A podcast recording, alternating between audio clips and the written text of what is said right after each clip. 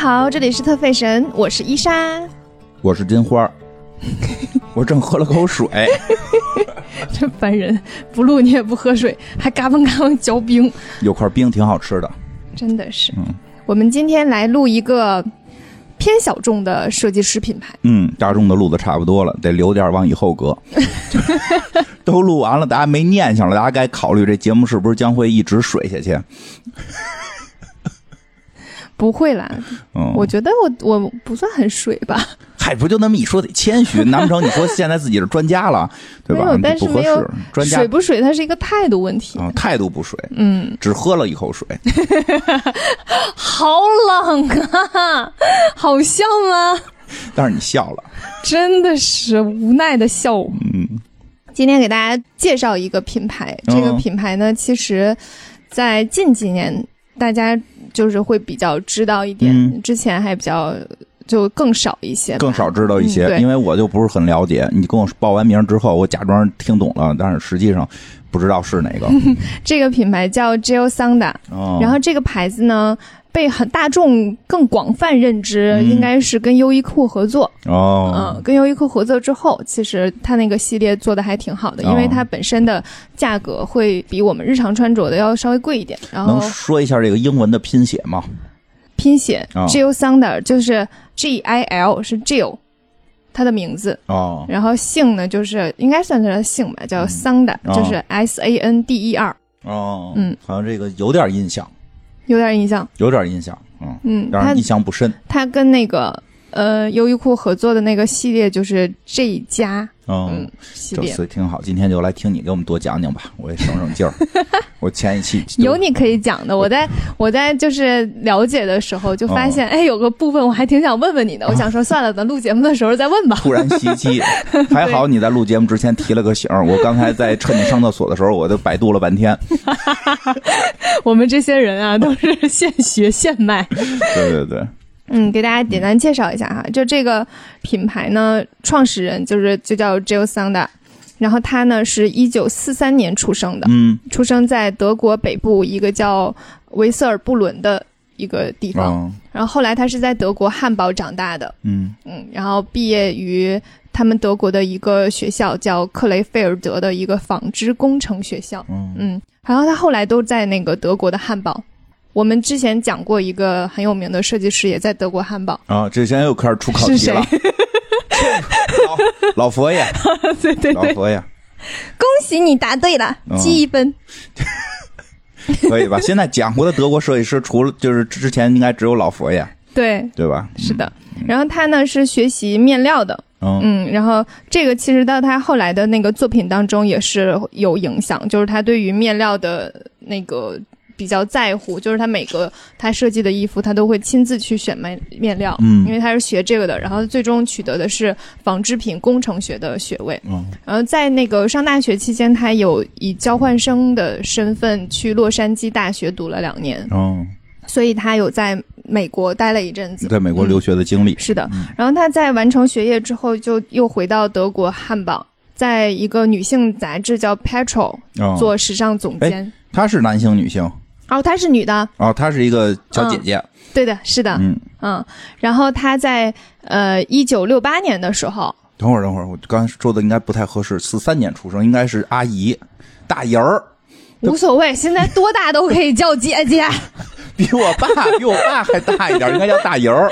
就对，我爸四九年的嘛，他是大姨。刚才不不好不不好意思啊，叫了小姐姐啊，你你爸爸是四九年的，啊，对，应该是应该是是大姨儿，嗯，嗯，或者干脆按天津的叫法叫姐姐。无所谓，您别跟跟人论了，论不上，这不是想套套近乎吗？真的是。嗯在一九六八年的时候，他呃回到了德国汉堡，嗯开始自己做自己的那个时装店。哦嗯，他的时装店就以他的名字命名的。这个时候，他就开始设计自己的衣服，在这个时装店卖。但是最开始，他的时装店也是会卖一些其他设计师的衣服，然后加上自己的衣服，是这样的一个店。嗯，它的设计呢，其实呃是比较受到一些德国的呃设计的影响的。嗯，然后这个地方呢，就是我本来要 Q 到金花是不想 不想让他准备的，但是呢，就是还是他还是准备了。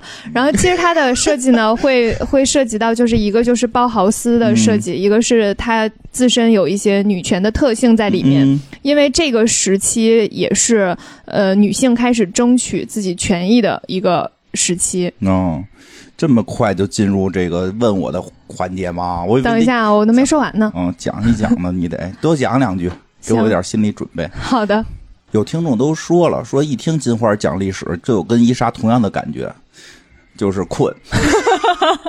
行，我先讲一下女性女性主义的这个部分。嗯是因为欧洲它其实整个的女权运动并不是像我们呃现在回顾的时候觉得很顺利的，它其实是一个非常长久的战、是。战战役了。嗯，然后那段时，因为最开始女性是没有工作的权利的，嗯然后也没有投票的选举权、嗯等等一系列的权利。然后在这个过程当中，其实是不断的有一些人来去为这件事情做抗争，嗯慢慢才有了女性可以去工作。所以这个它的设计其实就是在给这些工作中的女性提供她的穿着的衣服，嗯它去掉很多很繁复的装饰，让一切的剪裁变得非常利落。嗯然后是那种比较偏中性的那个设计来去实现这件事情。他自己曾经说，就是我的作品更多的是关乎呃可男可女的中性造型，他在探索就是。便于把自己打扮成职业女性的方式。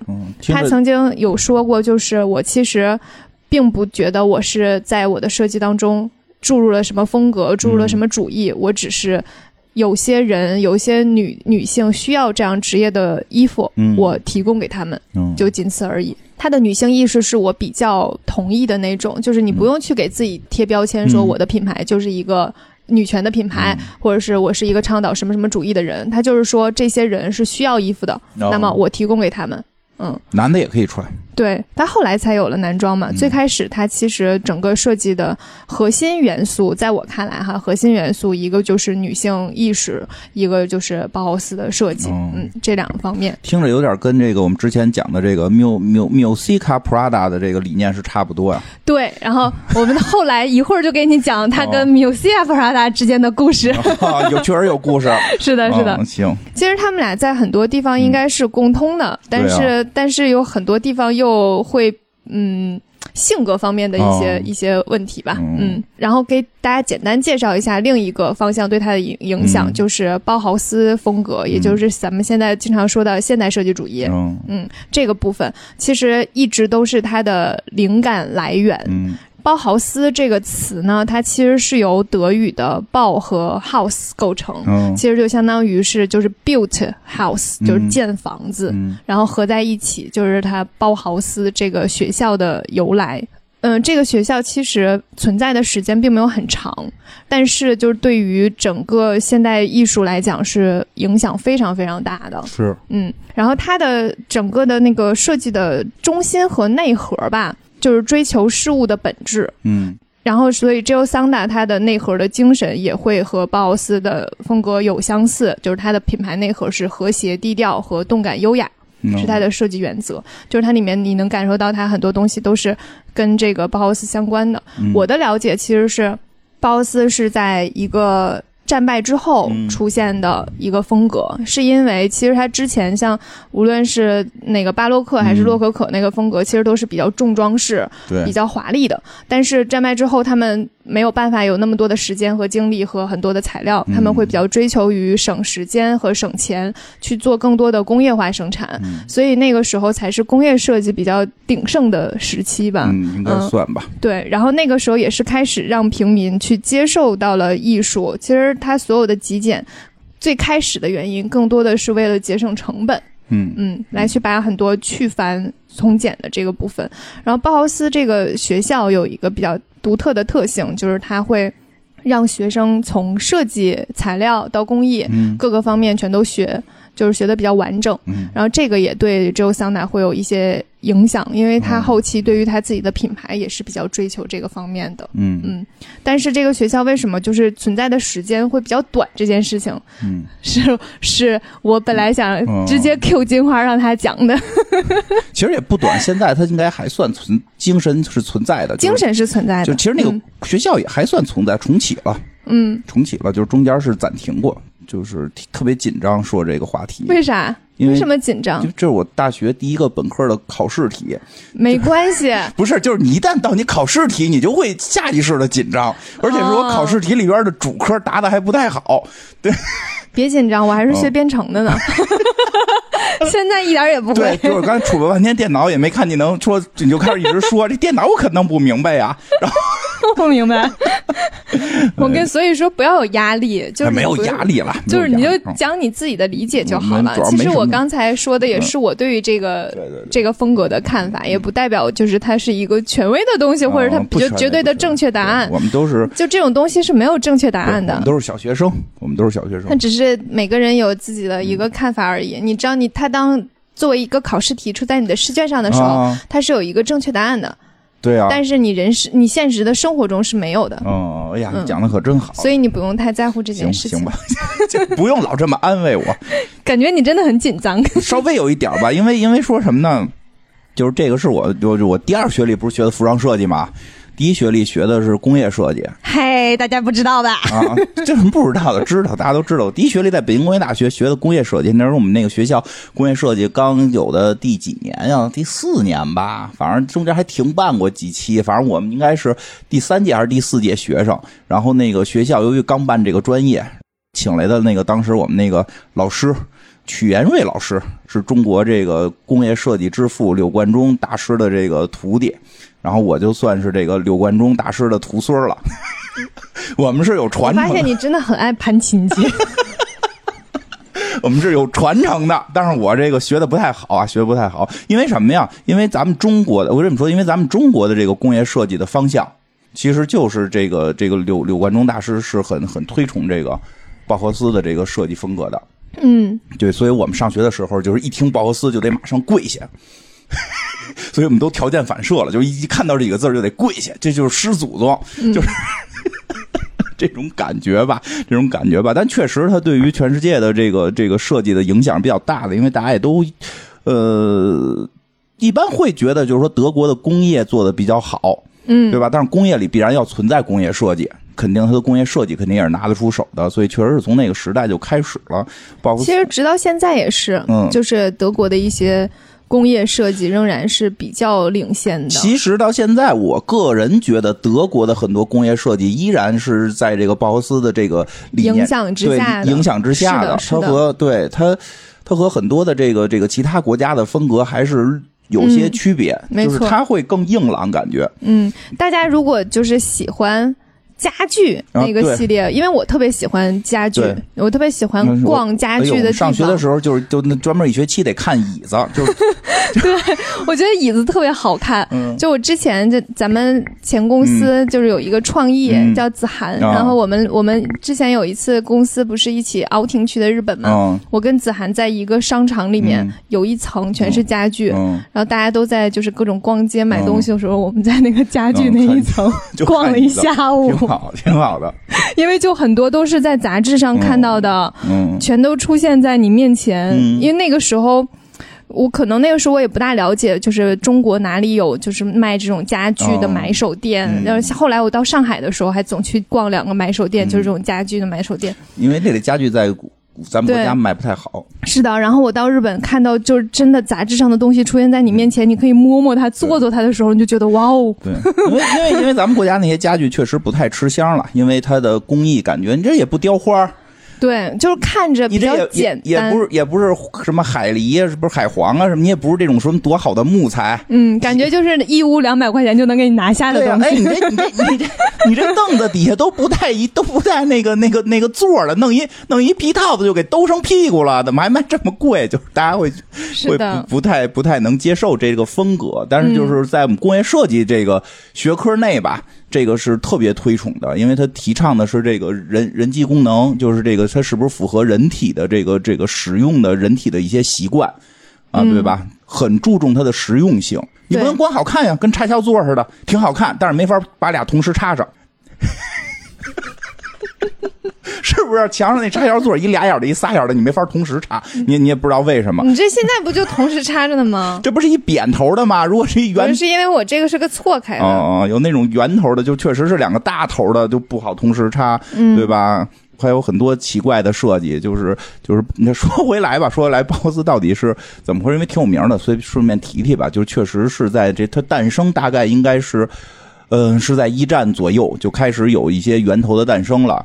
正式的一些成立，一般说法是在魏玛共和国时期，对吧？啊，这听着也特别神奇。这个就是听着很神奇。这个词儿我也因为我以前的认知就是德国。因为这个词儿也基本只有在聊到鲍赫斯的时候才会出现这个词。嗯，因为这个词一般我们提到这个时间段的时候叫做一战后的德国，嗯，就 OK 了，就是不会特意去强调它是叫魏玛魏玛共和国。它为什么叫魏玛呢？它在魏玛市，就是它的一些办公的地点，在德国有个市，好像叫魏玛。明白了。魏玛市，所以在那个那个阶段，就是一战一战一战之前啊，一战之前还都是那个好多国家还有皇帝呢，还有国王呢，贵族啊。一战的结束，很多贵族的帽子被打掉嘛。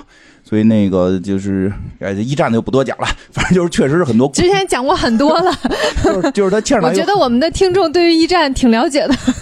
对，很多贵族就消亡了，所以他就成立了一个不是皇权或者王权组建的这么一个国家。因为德国还战败了嘛，德国战败之后，他的那个王权就衰败了，就成了一个，所以他为嘛叫共和国嘛，就是这种共和的这种政体了。嗯啊，在这个时期呢，就是有，就是他们那个当时就说，咱们得好好搞咱们这工业呀，对吧？咱们现在战败了，咱们得这个猥琐发育嘛，对吧？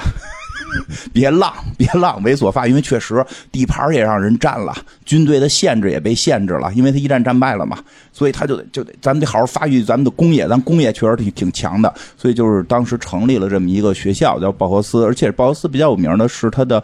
它是应该算世界上第一所专门以设计为教育的学校。嗯，之前没有所谓的设计。我觉得啊，就是说这东西一旦你得成为行业，你比如说现在播客人老说这播客那播客，我觉得播客现在没有大学有播客系。这播客就不叫是一个什么什么行业呢，只能说是现在的一种新兴的一种。播客系吗？没有啊，对啊，没有啊。哎，短视频可有吧？短视频实际已经出现了，什么社会化营销的这种专业学科已经出。社会化营销是营销啊，社会化营销里边就包含短视频啊，就是它有那个专门这一类了啊，去研究它怎么去实现流量的。对对对，流或者怎怎么样？这播客就是现在还没有呢，人都是人现在都研究的视频。说什么时候这个有一个这个社会化营销系专门有一个分支是研究音频领域的这个变现啊？这播客可能慢慢慢。他不那不应该在营销领域吧？也许就是反反正就没有 播音主持那个系，应该可以有一科。跟我好像播音主持好像跟我差的远点，我们这说话都结巴，对吧？你就是就是这意思吧？就是所以当时就是就是我觉得就是设计的这个一个重要的源头，就确实是他是可以认为之前还是工匠。就是还得是那个那个师傅徒弟都这这种感觉，是不是得拜个师啊？什么银宝带啊什么的这种，可能没这么复杂吧。但是他一旦成为教育，就需要有体系、有理念。嗯，这种理念是以这种学校性质去传播的思想。这个特别重要，因为你说之前师傅这种师傅带徒弟，或者说某一个，其实以前也会有一个师傅能带好多徒弟，形成一个一个的小的这种流派，这种都出现过嘛？对某种流派的追寻，但是他这种鲍斯这种以学校性质，这大学嘛，就就就就就思想了嘛，这么去传播，包豪斯是这个开端，而且他里边他的就是老校长就提出一个特别厉害的理论，说他们的这种设计就是为机械注入灵魂，嗯，而且听着是不是特别厉害？对吧？那那些繁复的雕花对于我们人又有什么意义呢？对吧？人家不就是啊？现实情况肯定也确实是为了省钱。对，这是客观条件了。但是他从这里边就就出现了一种新的思考了。对，那些花纹对我们的意义是什么？有意义吗？是让你能握着更舒服，是让你能躺着更舒服？你这椅子上面雕着一堆东西，能给你带来什么？嗯，对吧？而我们设计一把更让人坐着舒服的椅子，而且可以更省材料，可以让它更适用于新的时代，工业化的时代。因为当时这是工业化时代了嘛，更符合新的时代，这才是真正的这种这种这个为社会做出了贡献，这就符合这种时代的这种进步。所以从那个时候就是开始的这种风格，其实你会发现它就是有至少很很简单，嗯，就是去掉所有不必要的东西。核心关注到于人的身体的这种使用感、舒适感这种方式，所以他们特别爱设计凳子呀、盘儿啊、叉子、碗什么的。建筑包括建筑也去掉了很多，就是很极简的，很极简。对，但是在这个过程中，你不能不漂亮。你你你要是不漂亮呢，确实就那就丑陋了。那就跟设计没关系了。对，你就跟设计就一点关系没有了。你在这个过程中还要让人有这种审美的愉悦，对，所以这个是是实际上是难点。所以当时我记得我们上学的时候也提出来了，就是说，就当时一直在思辨的很多课题啦，就是比如说形式是不是就是美。就讨论这个，就是美到底是你你你你去塑造很多花儿啊什么的，这种给你带来的这种美的美感，这还是说其实某些东西已经符合人类使用习惯的时候，它自然在人类内心就会感觉到它是美的。嗯，其实这种话题就是延展起来会很奇妙。完了，一会儿老师老举的一些例子，比如说照相机的那个进步里有一块儿，就是那个后来照相机不是越来越大吗？他我忘了他说哪个设计师了，就是当时给那个大的照相机品牌做这个。设计的时候就找了个泥泥巴，捏了个手型给它箍在这个照相机外边。这样的话，拿那个大照相机的时候，这个右手这个部位有几个能抠住的这个手型位置。说你现在看的你就觉得很好看，有这个手型呢，就感觉这照相机得五万；没没这个手型的，你感觉就是傻瓜照相机这意思吧？就然后就是提出来，是不是这些实际上是对人体有这种功能性的这种更优越的使用感，本身就是一种美。其实这个我觉得没有定论。我们也没有定论，因为也我们也知道，其实很多人就喜欢巴洛克风格。对，我觉得这些事情是，就是它能变成一个话题，作为大家讨论的话题，就是因为它没有定论。它没有定论。对，就是你怎么认为都可以。而且，也我其实也看到很多设计师在后来的时候是会把这些东西做一些结合的。对。对，就是比如说我们当时去那个高迪的那个房子里面，它的那个。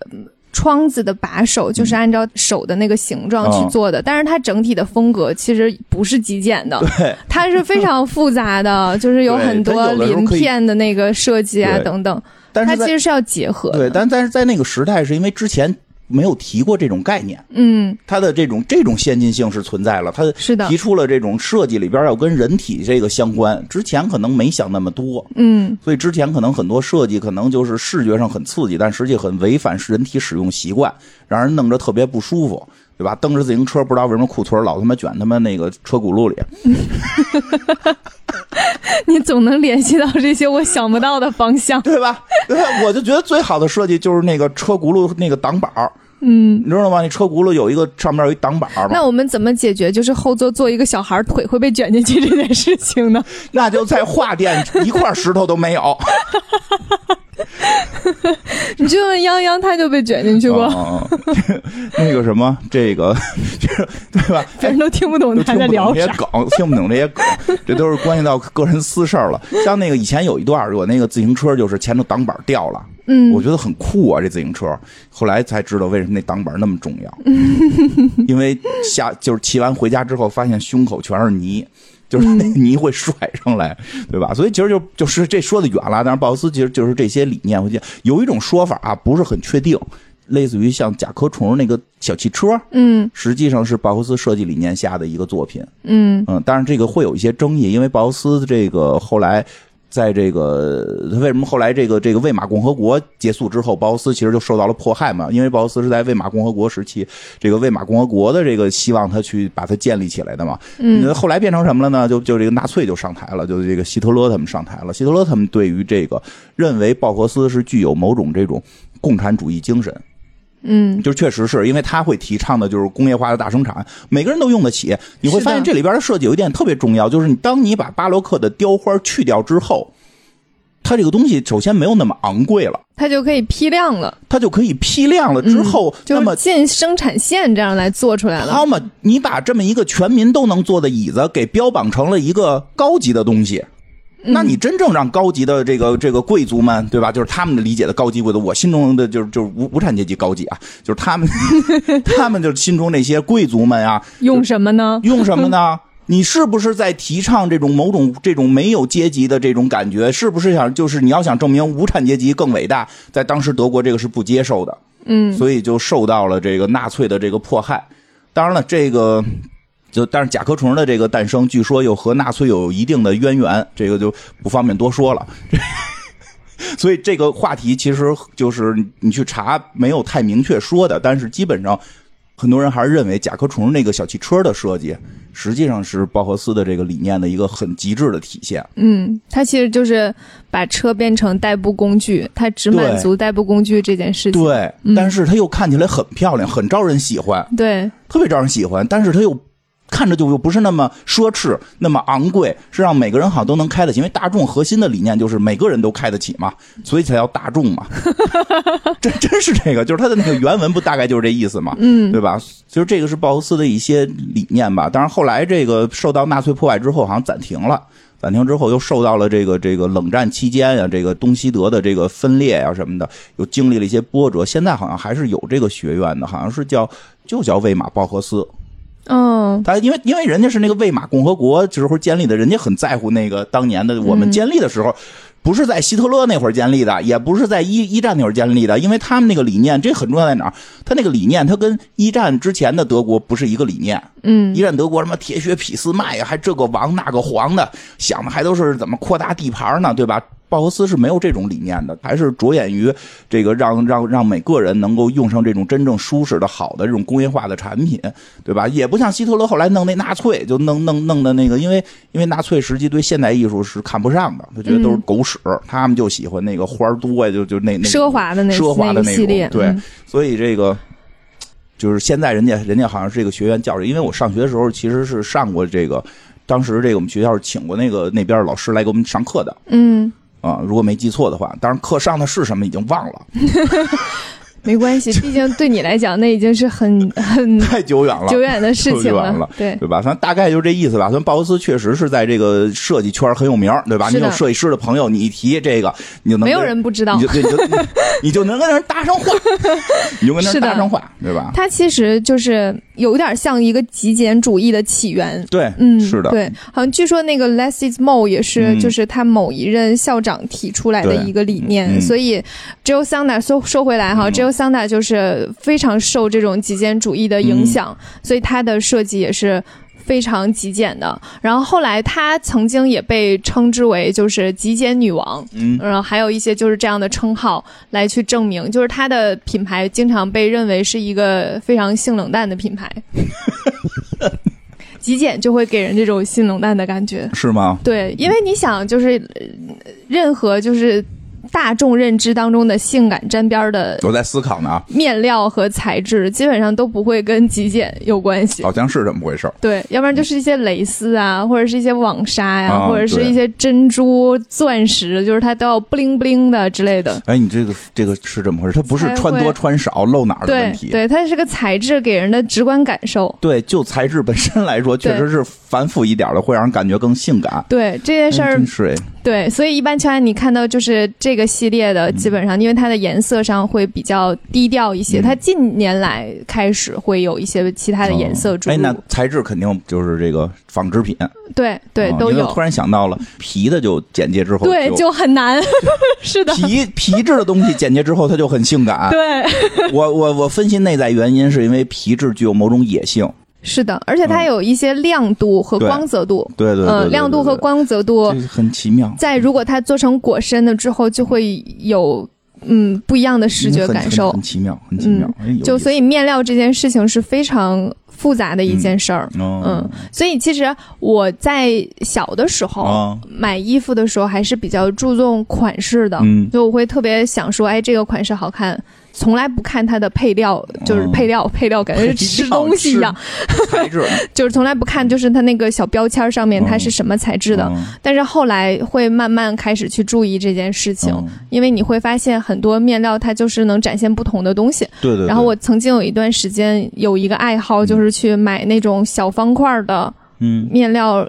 的样本就是从网上，他会告诉你每一个面料，你可以去买一个小方块，然后不同的拿到手里，你就会去摸它，感受它，对，就很有意思。就这件事情，在我现在在我看来，还是一个有意思的东西。就我还没有到很深入去研究它，所以我我一直在想，就我因为我我不是有一个做设服装设计的朋友嘛，他自己有一个品牌。然后他做的衣服就是非常讲究面料的，嗯他就是好多面料都是他精心去挑的，还有一些是进口的，他会根据面料的不同来去设计对应什么样的款式更好。就是我还挺想跟他去学习这部分的东西的，行，就是你就会觉得他很有意思。嗯，嗯，因为每个面料它不同的柔软度和它不同的那个韧度，还有它定型，都和最终呈现的衣服是否有非常大关系。是这样。其实服装在往到深了的话，其实很拼的是那个对于面料的控制，对，对吧？嗯这个是真的。是就有些款式到这样，它这个面料做出来好看，那个面料做出来就是不好看的。对对对，嗯，就很奇特。嗯就这件事情还是在现在还在我的兴趣点上，怎么着啊？就过一段可能就不感兴趣了。那很有可能啊，人的兴趣不就是会变的吗那？是你行吧？他现在还在我的兴趣点上。然后咱们再说回来，周哎周桑娜这一期好容易跑题哟、嗯周桑娜在一九七三年的时候就开始第一次在巴黎举办了自己的服装秀，嗯，但是当时的结果不是很好，因为那个时候还是比较倾向于比较有色彩或者是有装饰的那种比较华丽的衣服。嗯他的衣服过于简单，所以当时在巴黎是不大被接受的。但是他一直都没有去改变自己的风格，在设计风格上，它一直都比较呃采用那种比较好的面料，然后追求完美的做工。嗯它同时又避免一些比较强烈的颜色和花色，呃，把一些装饰全都尽可能的减到最少。所以它才会有后来的那些称呼，比如说极简女王，还有人叫她就是，呃，时尚化约主义者，就是什么？指再说一遍这几个字时。尚化约主义者，化约主义就是指把一个基本的东西，化就是化解的化，对，约就是是简约的约，哦，就是一个基本的东西去说明复杂多元的东西。哎，这学一新词儿啊，化嗯化化约，对哦，化约主义。对，所以它的最开始的衣服的颜色会比较偏黑白灰这种比较呃冷静的颜色，很少有很多亮色。它在后来换了这个品牌，后来是换了别的设计师的，嗯才会哦注入到一些新的他新的颜色，也是因为。时代在变化嗯，它可能会强调一些别的。在最开始，你去看它早期的秀，很少出现很多亮的颜色，嗯它基本上都处于那种比较冷静的颜色为主，冷静的颜色，对，性冷淡的颜色为主。黑白灰。对，然后它的衣服款式是非常，就是用现在的话说，非常基本款。嗯嗯，因为它没有很多很复杂的装饰。嗯你知道，一件衣服一旦有复杂的装饰，它可搭配度就会降低。哦嗯，比如说你的上衣上面有一个非常复杂的装饰，比如说有一个非常大的花儿，金花的头像，对，比如说有一个非常大的蕾丝卷起来的一个花儿在你的衣服上，那你裤子上就不能再搞一大堆的花儿，你的帽子上也不能再搞一大堆的花儿，它看起来就会变得特别复杂。啊这穿这是这是伊莎在给我们传授这个穿搭方面穿搭方面的一些这个这个理念，那个叫什么经验，让身上的焦点就就在一个。对，就是你要尽可能的去表现那么一到两个焦点，让它呼应也可以。嗯嗯，比如说你上衣上有一个这个颜色的花儿，你的鞋子用这个颜色，它搭配起来可能就会舒适一些。嗯但是如果你全身各种装饰，比如说你上衣上是蕾丝，帽子上再放了珍珠，裤子上再镶了钻石，它的材质和装饰变得越多，它看起来就越杂乱，但是听起来挺有钱呀。是吧？这种杂乱感就是，嗯，就是如果你有一件衣服，它是有一个强装饰性的，你就需要用一些比较没那么突出的东西单品去搭配它。嗯只有桑德的衣服，基本上每一件都可以作为搭配的衣服。嗯现在特别流行一个穿法，叫做叠穿，嗯就是呃，应该在春秋的时候，你看到很多很多时尚的博主在给你传达穿搭理念的时候，哦都会告诉你，就是你可以用叠穿去什么叫叠穿？增加层次。就比如说，你里面可以穿一个高领的打底，嗯然后再穿一件衬衫，嗯，也许外面可以套一个毛衣，然后再套一个呢子的外套。然这不后小时候就是这不就这不叫奶奶觉得你你你有点冷吗？这不是这。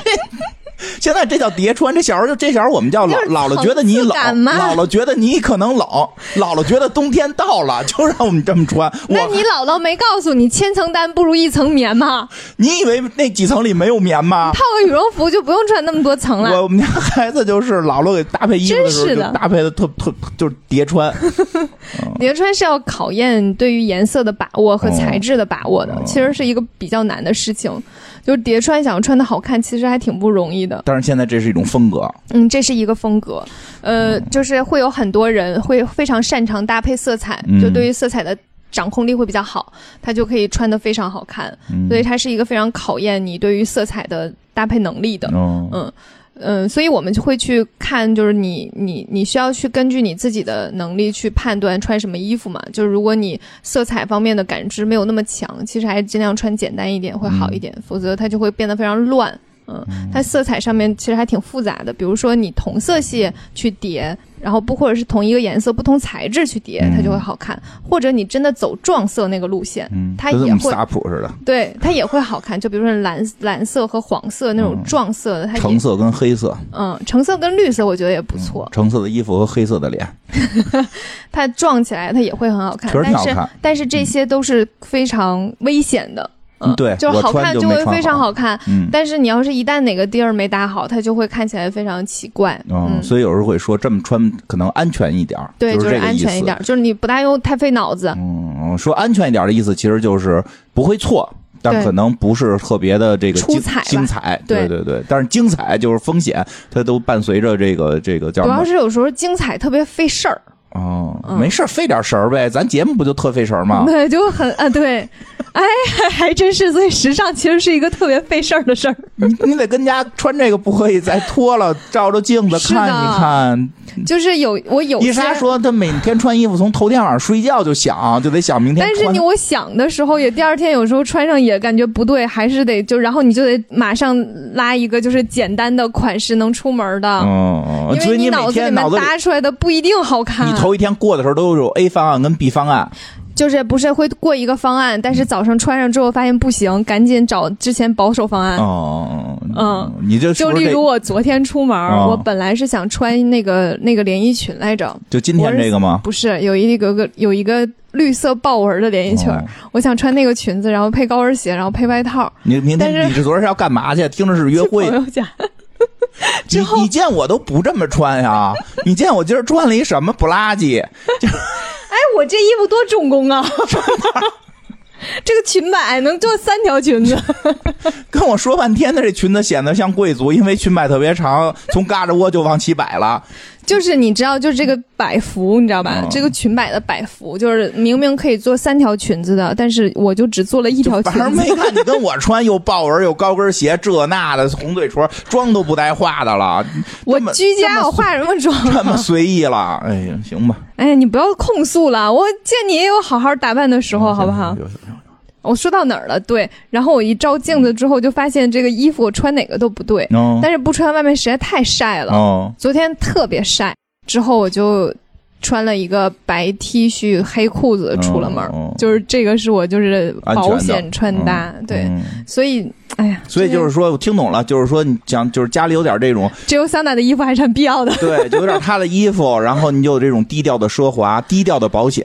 对，其实我当时我做这个品牌，真的是想给大家安利这个品牌，哦就是如果说你需要一个，比如说你有的时候会参加一些呃比较正式的会议，嗯。嗯，或者是你有的时候需要去展现自己职场的职场女性的那个那那一个方面。方面。啊，就比如说你你上班你是需要穿这个的，嗯。你真的可以买一件他们的衣服，就是他们的价格大概就是几千块钱，嗯。然后比较大件的可能就是西装以上那种，大概要一万到一万块钱左右。嗯不，便宜。对，不便宜，确实不便宜，但是它的材质和剪裁都非常好，就是你买一件真的能穿很久，嗯所以我非常倡导大家，就是一个阶段之后，当你不大想要去追求。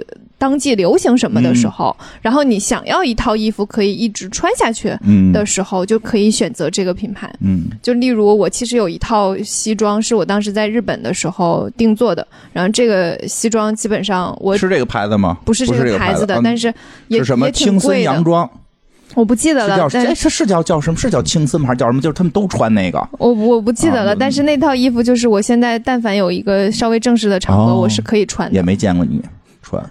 我没有没有大概咱上需要我班就不正穿常呗西装，上班你穿上带毛毛的高跟鞋，走在一个工地一样的办公室路上，不铺地毯，没有地砖，就是你管我？就是一个水泥地面，都让我们踩的都他妈出了水泥沫了。然后你啥穿一毛毛高跟鞋，那叫设计。我特震惊。我说不是设不设？你走你走在 CBD 里，我觉得可以。咱这是工地般的办公室，当年是。我走到哪里，哪里就是 CBD，行行行，哪里就是你的舞台，哪里就是你的舞台。真的是。不要在乎别人的评价，穿你自己的衣服。你知道，哎，你 即使金花这样评你，你你知道为什么我以后在你面前再也不好好打扮了吗？啊 就是因为你总说我。但是你知道吗？你走了之后，你走了之后，我们最后终于要求领导把地毯铺上了吗？但是呢，特别逗的是，就是地毯是斑秃式铺法，嗯就只铺了办公桌下边儿。老板是忒能省钱，我们老板。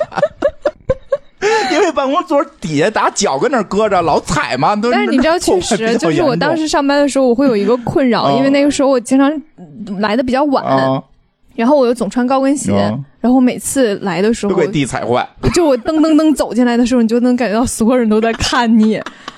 然后就有一种本来我已经就是迟到了嗯然后我又就是还被大家发现了，哎呦，行，所以论地毯的重要性，就是你可以悄悄的走到自己的位置坐下，希望咱们特别神有一期，我来专门给大家讲讲地毯。可以。然后就是叠穿的这件事情嘛，其实以。只有桑拿是完全可以去做这件事情的，嗯就是你可以买他的衣服去作为其中的单品去达到这个效果。嗯嗯，他现在的那个秀也经常会出现这样的叠穿的方式，嗯就是他经常会有很多层次感去表现衣服的本身。嗯，我觉得这个难度还是有的，难度太大了。这个难度确实是有有有一定难度。但是它基本款这件事情，我一直都是很喜欢的。但是也也是因为这样，所以我的衣服就会越来越多。因为我买完这个衣服，它基本上不大会出现特别不流行了。嗯因为我买的衣服都是基本款，嗯嗯，它很难出现说明年看这个就会特土。嗯所以我的衣服就会变得越来越多。嗯所以大家可以就是花一定的钱去买一些比较好的基本款。之后，它的可替代性就会变小。就是比如说，你再想买一条这样的裙子的时候，你就会想到，其实你那一条是、这条裙子是两百块钱，嗯，然后你那条裙子是五千块钱买的，然后你再想下一个场合你需要穿这类的裙子的时候，你一定会选那个五千块钱的，嗯。因为它的剪裁和它的面料，就是能说明对啊，就是在那个场合可能更好出现一些，所以你就放弃买那个比较便宜的东西。明白。嗯，这样的话，其实某种程度上来讲是会省钱的，哦，我都信了。也许真的会。反正你没有，嗯，我没有，我我你越买越多。我越买越多，可能是因为我真的在很多便宜的牌子上也发现了好东西。嗯，嗯，有一种买了就是赚了，有时候是这样。买不了吃亏，买不了上当。所以呃，这个呃，说回来，这个极简、极简主义在七十到八十年代的时候，其实没有非常被大家所喜欢。到了哦九十年代的时候，是极简主义盛行的年代。嗯，这个年代其实有很多很多设计师都是走这个路线的。嗯，我们之前讲过的，讲过的，我也考考你。有个日本的设计师，啊他叫什什么名字？怎么又问我呀？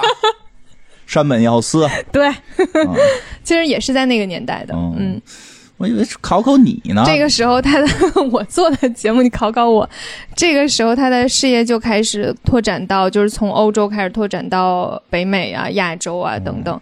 然后在九七年的时候，他出了男性的西装线，嗯嗯，然后仍然坚守了高品质的面料和剪裁，嗯，所以他男性的西装其实也做得很好。可以考虑。对，哎，就是因为它不是跟优衣库合作了吗？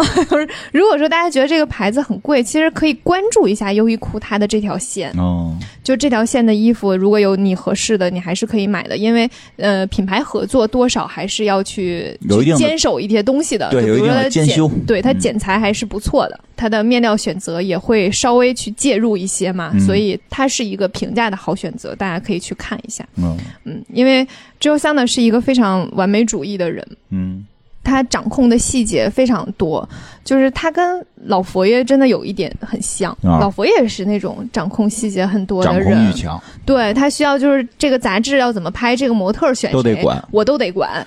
摆什么 pose 他都要介入。啊不像我大撒把大放心，人只要把那个尾款打过来，你就爱弄成什么样弄成什么样。对他不是，他是到那种，比如说这个呃品牌要进到商场，嗯那我这个专卖店的设计哎呦，这都管啊！都管。他甚至就是这个所有的员工穿的衣服什么的，就是内裤、袜子没有，就是他展现的就是他把员工作为我这个商场的店的一部分，啊，也其实也正常。对这个他喜他都会欢鲍罗斯去这个，亲自决定。他喜欢鲍罗斯这个风格，其实他对于设计的整体的这个还是有有把控的，有嗯要求的，对吧？CIVI 得做起来。原先真的，原先我们刚上学，当然那个不是报社，就我们上学那会儿特别提，就老讲什么叫 CI 啊，什么乱七八糟的。那做作业的时候都是那个那个员工的衣服都得设计啊。就后来发现，好像除了银行没有地儿，没什么地儿用这个用这个。是的，就是，但是有一部分人，就像周桑娜这样的人，他们会对于很多，嗯，就设计方面的东西会比较固执。嗯，就要求还是比较高，他有自己的一整套品牌的这个这个设计嗯，对对，都得按他的这个设计来。是的，嗯所以其实也不是说这样就一定能出好的东西，也不是说那种大撒把就做出来东西都不行。你说特别对，对他发现了是怎么回事？是的，他其实是嗯，每个人的处事风格不同，那处事风格这件事情并不一定能决定成功。对，嗯，你比如说你这东西设计的好，你坚持，那你就成功。你有这嗯天赋，有这能力，对吧？有这个运气，你这设计豁他妈难看的，然后你坚持，那只能可能更烂，嗯，对吧？就有人就撒把嘛，就是这我也不太会弄这个，干脆就你弄，对吧？你是专业的，你来，咱们分工合作，这这也是种方案。所以有的设计师不是也是靠合作嘛？有那种合作型设计师，对各种各样都有。这确实跟你说是这这不好说，我就喜欢他，我就必须复制他。嗯，谁谁谁曾经怎么说，谁谁谁在办公室里老老骂狗屎，我也要必须学着骂。你先学学人怎么把那产品做好了。对，所有的东西它都没有非常就很很少有正确答案这件事儿，就是所以人最重要的还是要有自己的一个思考，就是你要去想这个事情哎它的成功到底来源于什么。它的成功是来源于他对于每件事情都自己亲力亲为吗？嗯我觉得不一定。嗯嗯，那只是他的一个外在表现。对，因为他品牌是有他自己的内核的，嗯你要去看他的内核是什么，他是根植于什么样的环境，对，然后他受了什么东西的影响，嗯它怎么用作品去展现这些。东西对他的影响，这些可能都是你需要思考的，且对于你最终呈现的作品影响是更大的。嗯，而这个他对于很多事情都亲力亲为，这件事情真的是对于他影响最大的吗？嗯，就这个是你需要想的问题。可能是最嗯容易看到的。有时候对这是影，就是决定一个东西的好坏的最核心，不是你那容易看到的，对对吧？是这意思吧？突然，我刚才突然有一个感受，你是就是打打岔，突然有一个感受，我突然想起了一首歌曲，突然在这一刻，刚才伊莎说的那一刻，你别看表，在伊莎说的那一刻，你怎么回事？我看一眼表都不行。呃，那逗你玩呢，就是在刚才伊莎说的那一刻，我突然就是想起了当年何勇老师的一首歌，嗯，钟鼓楼，然后后边里边有一句就是是谁出的题这么的难啊？到处全都是正确答案。我们讲了这么多成功，精辟，我们讲了这么多成功设计师，觉得怎么样都能成功，是，怎么我没成功？是的，真是这样。嗯。这，件事儿很难，就是所以我们所以其实我们就是就是聊聊，跟大家聊聊这些设计师怎么回事，没有要求说大家要向他们学习，嗯。要打鸡血，我们可不打鸡血，也学不了，有的。嗯学不了，很难学。就像你，就像其实娜也是一个，就是脾气还挺大，就是在外界的那个认知当中，就是一个暴脾气，嗯。然后又很霸道，又很偏执，嗯。然后对于很多事情又掌控欲过强嗯等等这一系列的评价，嗯但是不代表你做到掌控欲特强、霸道、偏执、脾气差，你就能有一个自己的品牌，没那么简单。说的真好，伊莎 说的真好，咱们下哎，但但是咱们下回找一反例做。咱们之前有做过好多设计师不是这样的，就是特别反，完全反，对，谁说都听。这可能也没有吧，也没有。那设计这件事情，多少还是有点多少都是有点坚持的，对。主要是坚持的，最后，因为我们看到的都是设计师成功了，嗯。成为了一个品牌，然后他坚持，你是能看到啊，哦。他坚持最后成了一个品牌。但是如果你本身的天赋没有那么好，嗯。或者是你做的东西对于当下的人的接受度就是低，嗯。就比如说周桑塔他在七八十年代的时候也没有被接受，这么说，是。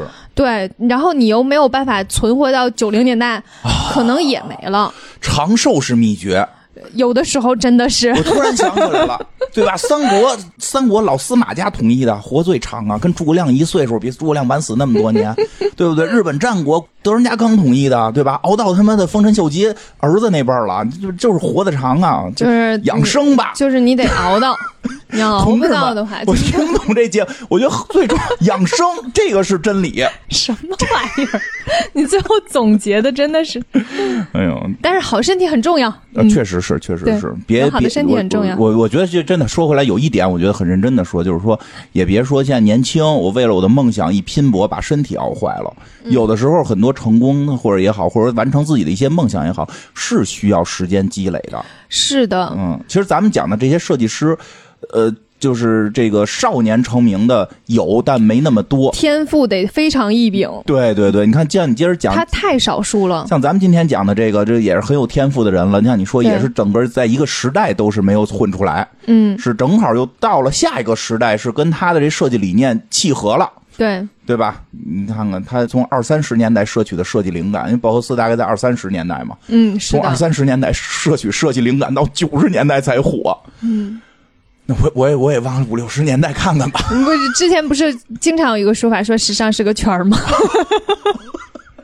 现在圈儿到什么时候，咱们也没法保证。哦，有道理。确实，你想想之前，呃，有一段时间特别流行小脚裤，后来又开始流行阔腿裤，嗯，然后再往前不是流行过喇叭裤吗？啊现在又开始有有一部分流行喇叭裤，是吗？又流行喇叭裤了，对，就女生还有很多在穿这个，也留着小胡子，戴着墨镜，没有但是因为喇叭裤它其实很显身材曲线和很显高。哦对对对，嗯呃，当时那喇叭的很夸张，因为你知道，你墩布似的喇叭这件事情，它就能把脚包进去，然后它就显得腿很长。嗯，有点像所以就是是有的时候这些东西是会轮回的，嗯是会变化的，但是你没有办法去找到它的规律是什么，这件事情就是一个更复杂的问题了。嗯所以机遇也很重要。是嗯，他这九十年代遇见他的机遇了，对，是的。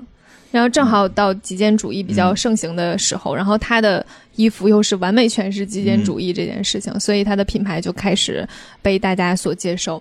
然后呃，在他品牌发展到就是比较好的阶段的时候，就会出现有人想买下他的品牌。啊，这不很常见吗？对，常见的事情又出现了，嗯就是在九九年的时候，是 Prada 买了他百分之七十五的股份。因为跟设计理念相似。我觉得是因为，可能是因为会赚钱吧。你现在讲讲，你现在咱们讲时尚我真的觉得，就是经营这个事情，它有的时候也不是是咱俩聊到一块儿，就跟老有人问我说，蜘蛛侠还会不会在漫威宇宙？他的故事该怎么发展？我说那不是得看索尼跟漫威怎么分钱吗？就是有的时候它是，但但是它一旦你不得不承认，时尚这件事情就是在设计的基础上加了商业的东西。你得有商业。对，它有商业，它才能活得下去，它才能够卖出去，才能普及下去。所以它是一个，嗯，我知道你是美国学院派我是吗？啊我，不知道。你不是之前咱们介绍那几大服装学院的时候，不是美国这个流哦派，是的？我挺喜欢帕森斯。对，帕森斯不是这个，是的，就是商业是不能忽略的。对，是不能忽略的。哎呀，是不是因为我这个人太喜欢钱了？对呀、人家很多我反省一下，我对艺术没啥追求，好像 追求用艺术赚钱。完了，完了，完了，完了，人设崩了。暴露本质了。嗯来吧，所以他经营就交给了 Prada 去哦，负责，这还是给卖了，卖了七十五的股份。那挺不少啊。对，然后所以经营交给了 Prada 负嗯责，然后他就回归到了设计师的身份，专心创作。挺好，挺好。但是这个合作并不成功，啊然后给大家讲讲为什么不成功。因为当时 Prada 的集团的那个 CEO 是贝特里，嗯，嗯，贝特里是一个意大利人，对，然后意大利人其实有一部分人吧脾气比较暴一点，哦 意大利人就是还挺爱急的。哦，明白。我的感受上啊也可能只是他们说话的动作多。啊也有可能，反正他也是一个脾气比较火爆的人。之后他们俩在呃合作之后就有非常多的争吵，比如说那个之后桑达想要用这个面料，贝特里就会认为你用这个面料就会提高成本，嗯嗯，提高成本我就不好卖。嗯嗯，那他们又会比如说一些设计风格，然后贝特里说先流行这个，你要你走这个路线，然后只有桑达就说不行，哎呦，这特别这跟我的风格不一样，嗯，所以两个人在各种方向就会有很多争吵，要不然我们不接受投资呢。就是它会影响你的内容，对吧？对，多少都会影响吧。所以这个合并大概持续了多久呢？六个月，太短了。六个月，然后之后桑达就辞职了。嗯，辞职之后呢，之前不就一直都在工作嘛，就非常忙碌。那辞职之后，就反而其实他过得还挺好的。哎，那这牌子就算就是他只持一定股份，那个等分红了，呃，这个可能是，但我不确定啊。就是他反正不管这牌子的设计了。对，不管了。然后他就开始悠闲的假期生活了。嗯，所以他那段时间就是他经常在度假。嗯，这会儿岁数说实话也不小了，这个大爷儿现岁数也不小了，你该是到该退休，好好享受 累了，天伦之乐。正好不我也就是我也不想干了、啊 那种心态就辞职了。但是没有他在之后，这个品牌的很多忠实的消费者就会对他的认可度开始降低。哟，嗯，就是很多人是认设计师的嘛，他毕竟是一个我我觉得他是一个设计师品牌啊。对就我我现在没有觉得它算是奢侈品品牌。对，嗯虽然很多，我觉得虽然很多奢侈品品牌也是这个第一任设计师的名头，对这个名字啊，对吧？嗯但是它的那个时时间够久了，就慢慢可以建立出品牌的对这个调性，而不是设计师的这个风格了，就脱离开了。但是他这个还短，嗯一直还都是这个大姨一直在这个把把别论亲戚了就。不是显得亲切点吗？一直是大姨，一直这个这个操盘呢，突然一换，哎，你是不是因为觉得读 Jill Sanda 比较麻烦啊？我读不太出来。我大概懂了。我读不太出来，就是确实对于消费者来讲，一直是他在操盘。嗯突然的这个一个换，而且好像换的有点突然。嗯，你比如说他再扶一段，对吧？也没有，直接人家就退休了，确实可能会影响比较大。可能是不是大家也知道开始有些争议，对吧？是的。嗯，嗯确实。所以怎么办？所以后来就是他们就这段时间就有 Musia Prada 的事情了，就是他们俩其实 Musia Prada 因为当时也是属 Prada 集团的嘛，嗯所以两个人之间也是会有类似的争执，然后也有就是姐妹之间，就是之前还有一段时间是非常相辅相成的，啊彼此工作、彼此支持，因为他们在很多理念上理念是一致的。上对啊，他俩理念但是当一一旦涉及到这些经营相关的问题呢，一又会过钱，对又会产生一些争执，所以听懂了。嗯有类似的问题。对，张文顺老师都说了，亲兄弟都是最后那个那拆迁费闹的。后来呢，就是他们又 Prada 集团又找到了 Joe Sanda，提出了重新合作。啊，所以，二零零三年的时候，他又回到了 Joe Sanda 自己的品牌那挺当中。厉害的。对，二零零三年回去之后，他就有了二零零四年的春夏成衣，嗯刚出现的时候就大受好评。嗯，嗯，就是还说明他其实对他的品牌是非常非常重要的。我真觉得其实就是他秉承的那个理念，在这个二十一世纪之后的这个火爆程度，其实是很火爆，简约风格。因为我我我以前做网站设计的嘛，就是我后来工作做网站设计的，就是为什么后来我不做，就我们那流派就完了。我们最早做的时候，其实确实是巴洛克流派的。哦，嗯，因为以前我们特别喜欢像什么那个吸血鬼那个电影，什么什么 Underworld 叫什么来着？黑夜传说，嗯，然后那个他们那官网全站 Flash，然后点哪儿之后都跟那种华丽吸血鬼似的，啪啪啪变，嗯然后咔这按钮就出来，呜呜出一屏幕。然后哎，你说当年非主流是不是也受到这个影响？你就说什么吸血鬼那种啊，对啊，就是非主流当年的那个 QQ 空间的时候，也是走有点其实是有点儿啊，花哨对对对路线，对对。到处这儿挂个灯，那儿包挂个装饰，然后哪儿不灵不灵闪。那个不是很好看呀。呃，对，我的意思是受它的影响。对我们那设计嗯很好看，我们那一个网站设计的就如同一个游戏，嗯，就要点进去，然后一层一层，哎呀，就就是摁那些按钮都是 flash 动效，啪一摁，啪怎么着就得游戏里边什么光效，我们这网站就什么光效，特别厉害。后来苹果火了呀，之后啊，flash 也不让用了，都改 H 五了，就就哎，真的就是在在互联网这个行业，嗯其实就科技和互联网行业到现在还是极简。因为之前有过，嗯吉娜大致就是在我刚入行的时候不是极简风。对，但是现在现在是极简风了，在这个风格下，其实很多极简的其他的东西更容易被大家接受了。是的，对，所以我们就后来没落了。我老说自己跟修 BB 机的似的。嗯，他这个真是超哎，零四年还就是，哎呦，也不小岁数了。是呢。嗯零四年的时候，又又一次的就是这个品牌达到被大家认可的高峰。但是哇零四年春夏成衣刚刚受到好评，嗯在当年就是零四年的十一月份，他又一次辞职了，为啥呀？还是因为有争吵，是不是不是？我觉得可能是发现还是不上班爽。也有可能，也有可能。嗯，所以他其实就是，哎，我觉得这有可能是因为，但是中间还是有一些矛盾吧，肯定有矛盾因为他毕竟回来了嘛，对，然后以可能要求他打卡。还是有一些矛盾的。哪有人要求创意总监打卡？神经病，要求他别穿高跟鞋，迟到就迟到，别穿高跟鞋了，行不行？神神经病。然后在零五年七月的时候，有一个设计师加入，就是他新的一个创意总监。嗯这个人就是我们其实到呃会经常提到的一个人，嗯就是 Ralph Simmons。那他是近代非常厉害的一个哦设计师。嗯，啊，不是我们节目老提到是吧？是你们你们那个圈里老提到，等会儿我节目里我想想我提没提过。没有，怎么还在搜索？你现在是你有你所有的那个节目节目文档吗？我我天哪，这么认真吗？你有所有全部节目的这文档，我连节目音频前一段，我现在电脑几都给删了。你看，二零一二年的时候，他加入了迪奥，Ralph Simmons。哎呦喂，嘿，这个考点比较稀，这个考有这个考点我是拿不到分儿是不是？厉害了，我都得查一下。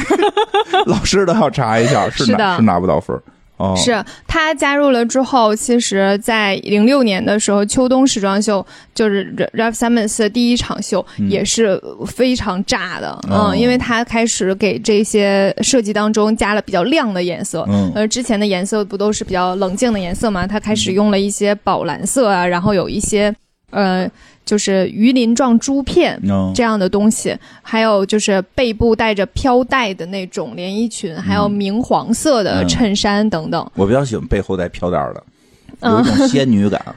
对，就这些东西开始加入到 j o s a n a 这个品牌当中去，所以它会更多的更新了一些它的品牌元素，又加入了它对于这种极简的一个理解，嗯所以嗯当时是非常非常惊艳的。还有一个就是在它。